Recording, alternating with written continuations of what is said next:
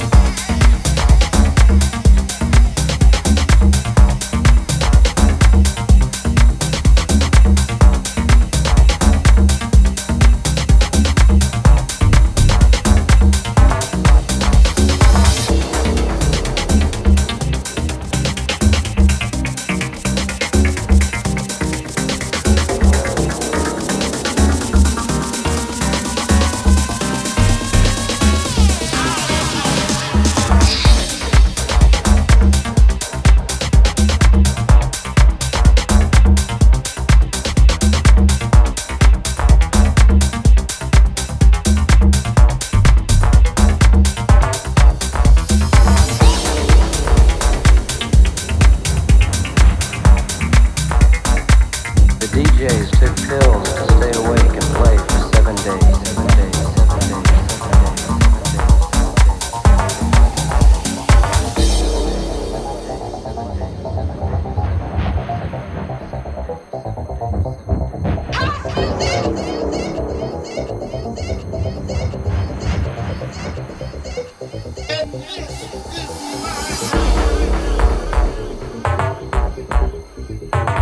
days.